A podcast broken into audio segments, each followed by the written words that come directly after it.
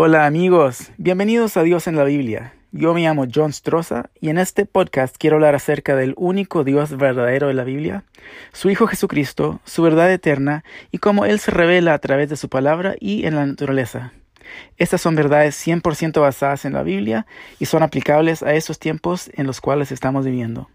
Ahora vayamos a nuestro tema de hoy. El tema de hoy se titula La ley o la gracia, segunda parte. Esta es la segunda parte de una serie de tres acerca de la ley de Dios. En nuestro último episodio descubrimos que la ley de Dios es válida y en realidad la leímos toda directamente de la Biblia. En esta segunda parte veremos más a fondo cómo esta ley juega un papel en nuestras vidas como cristianos. Primero que nada, oremos. Padre Santo, te rogamos que nos bendigas al estudiar tu palabra, danos entendimiento y danos tu Espíritu Santo. Te damos gracias por todo esto en el nombre de Cristo Jesús. Amén. El aumento de la violencia con armas de fuego es algo que en los últimos años ha ocupado un lugar central en los medios de comunicación. Los tiroteos masivos en escuelas, lugares de trabajo y recientemente en centros comerciales o grandes tiendas en los Estados Unidos es algo habitual. ¡Qué horrible! Hoy, mientras escribo esto, en agosto del 2019, ha habido un total de 249 tiroteos masivos en los Estados Unidos.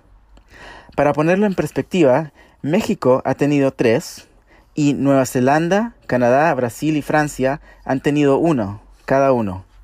No ha habido ningún otro en ningún otro país. Pero hoy no vamos a hablar sobre la violencia con pistolas o armas. Hoy quiero hablarles sobre la ley de Dios. Este país, los Estados Unidos, solía ser un país cristiano con principios cristianos. Ahora es un país postcristiano, el cual aparentemente no tiene principios.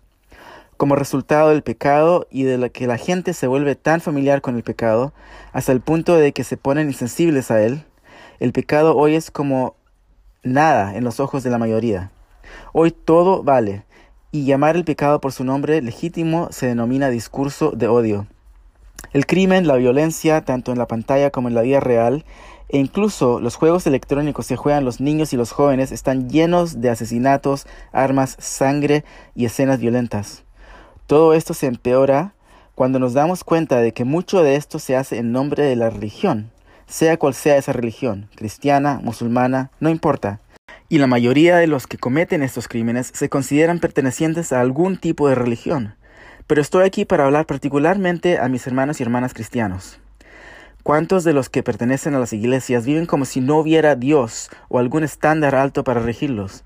La posición histórica de las denominaciones cristianas es que apoyan la autoridad de la ley de Dios, aunque se han introducido cambios sutiles en sus pensamientos y creencias, por lo que hoy existe una gran confusión sobre los diez mandamientos, lo que significa estar bajo la ley, lo que significa estar bajo la gracia, si alguno de los mandamientos ya no es válido y si los cristianos están justificados de alguna manera al violar alguno de los mandamientos y si la gracia de Dios excusa la violación de los diez mandamientos. La Biblia nos dice en Romanos capítulo 6, versículo 23, la paga del pecado es muerte, y en Romanos 3, capítulo 3, versículo 23, por cuanto todos pecaron y están destituidos de la gloria de Dios. Esa palabra todos se puede aplicar a cualquiera de nosotros, John, Jaime, Claudia, María, Pedro, como se llame. El hecho es que estamos condenados a muerte. Tú eres culpable, yo soy culpable. No hay tribunal que pueda absolver mi culpa. En primera de Juan 3, versículo 4 leemos, el pecado es la transgresión de la ley. Pero, ¿qué ley? Pablo nos dice en Romanos capítulo 7, versículo 7, ¿qué diremos pues? ¿La ley es pecado? En ninguna manera. Pero yo no conocí el pecado sino por la ley, porque tampoco conociera la codicia si la ley no dijera, no codiciarás. Entonces estamos hablando de la ley de los diez mandamientos de Dios, que exige que muramos. Pero ¿podemos cambiar la convicción y comenzar a guardar la ley de Dios?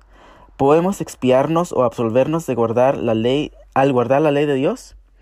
Romanos capítulo 3 versículo 20 nos dice, ya que por las obras de la ley ningún ser humano será justificado delante de él. La sentencia es la muerte, y de la misma manera que un hombre condenado a la pena de muerte por un crimen sirviendo incluso 100 años no satisfarán las exigencias de la ley. Si el crimen exigió 10 o 50 años, entonces un hombre podría salvarse a sí mismo trabajando, cumpliendo el tiempo asignado. pero no si la sentencia es muerte. En Hebreos capítulo 9, versículos 22 al 28 se nos dice que sin derramamiento de sangre no hay remisión. Así también Cristo fue ofrecido una vez para llevar los pecados de muchos. Solo leí una pequeña porción de, este, de, este, de esta porción de, de la Biblia. Pausa este podcast y lee todo el pasaje. El punto es que debemos algo que no podemos pagar. Ahora la pregunta es, si no podemos guardar la ley de Dios para salvarnos, entonces, ¿debemos de guardarla hoy?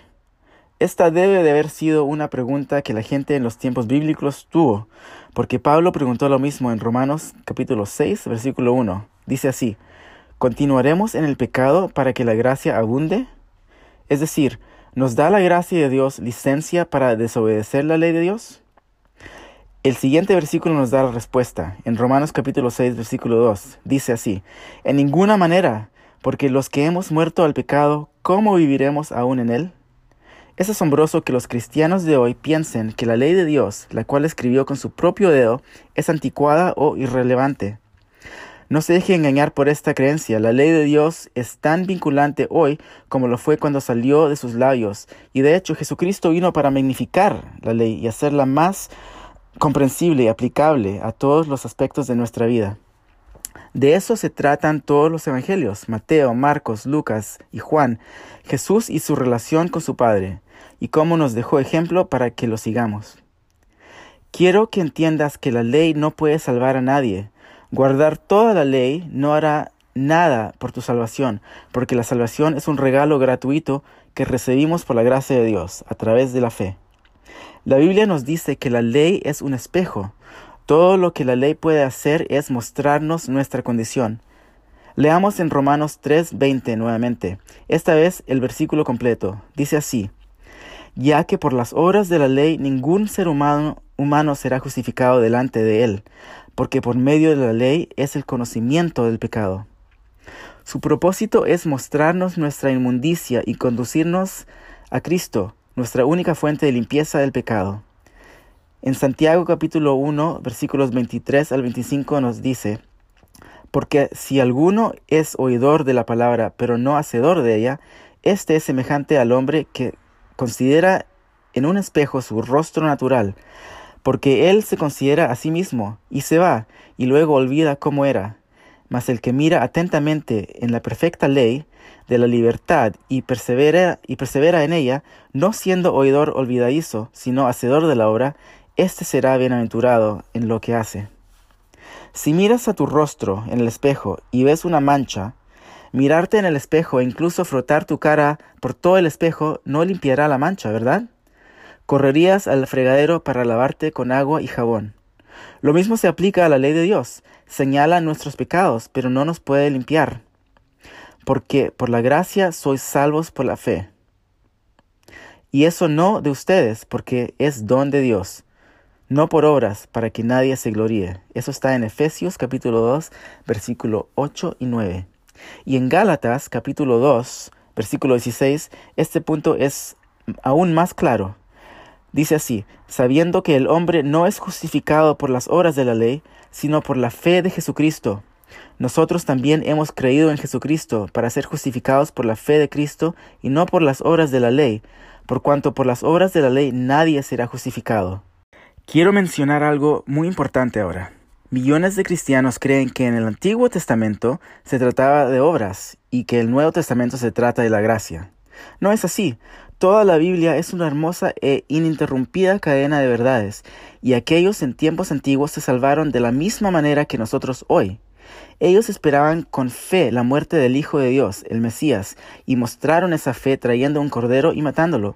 Y nosotros miramos hacia atrás con la misma fe en un Salvador crucificado. Y algún día toda la hueste redimida cantará la misma canción de liberación, alabando al Cordero, quien es Jesucristo, quien fue muerto para salvarnos a todos. Muchos cristianos hoy dicen que hay una nueva ley de amor que anula la ley de las obras. Sí, es verdad que Jesús resumió los diez mandamientos en la ley del amor, pero nunca dijo que era algo nuevo. En realidad, él estaba citando el Antiguo Testamento. Primero, a Deuteronomio capítulo 6 versículo 5 que dice, y amarás al Señor tu Dios con todo tu corazón y con toda tu alma y con todas tus fuerzas. Y luego a Levítico 19, versículo 18, que dice, amarás a tu prójimo como a ti mismo. Leamos las propias palabras de Jesús que se encuentran en Mateo capítulo 22, versículos 37 al 40, en respuesta a la pregunta del abogado sobre cuál era el mandamiento más grande. Así dice, amarás al Señor tu Dios con todo tu corazón y con toda tu alma y con toda tu mente. Este es el primer y gran mandamiento. Y el segundo es semejante, amarás a tu prójimo como a ti mismo. De estos dos mandamientos depende toda la ley y los profetas. Jesús estaba diciendo que el amor es el cumplimiento de la ley, que es exactamente lo que Pablo dijo en Romanos capítulo 13 versículo 10. Sobre estas dos leyes, dijo, cuelga toda la ley y los profetas. Si amamos a Dios supremamente, guardaremos los primeros cuatro mandamientos que tienen que ver con nuestro deber hacia Dios, por lo que no tendremos otros dioses delante de nosotros, no nos inclinaremos ante ningún ídolo o estatuas, no tomaremos el nombre de Dios en vano, etc. Y si amamos a nuestro prójimo como a nosotros mismos, guardaremos los últimos seis mandamientos, que tienen que ver con nuestro deber hacia nuestro prójimo. Por cierto, puedes encontrar los diez mandamientos en el libro de Éxodo capítulo 20 versículos 3 al 17. Esto quiere decir que el amor nos llevará a la obediencia. Aquí es donde terminaré este episodio para no hacerlo tan largo. En la tercera parte, nuestro episodio final sobre este tema, discutiremos sobre lo que significa no estar bajo la ley sino bajo la gracia, cómo seremos juzgados por la ley, el papel que juega la obediencia en nuestra salvación y cómo podemos obedecer la ley de Dios.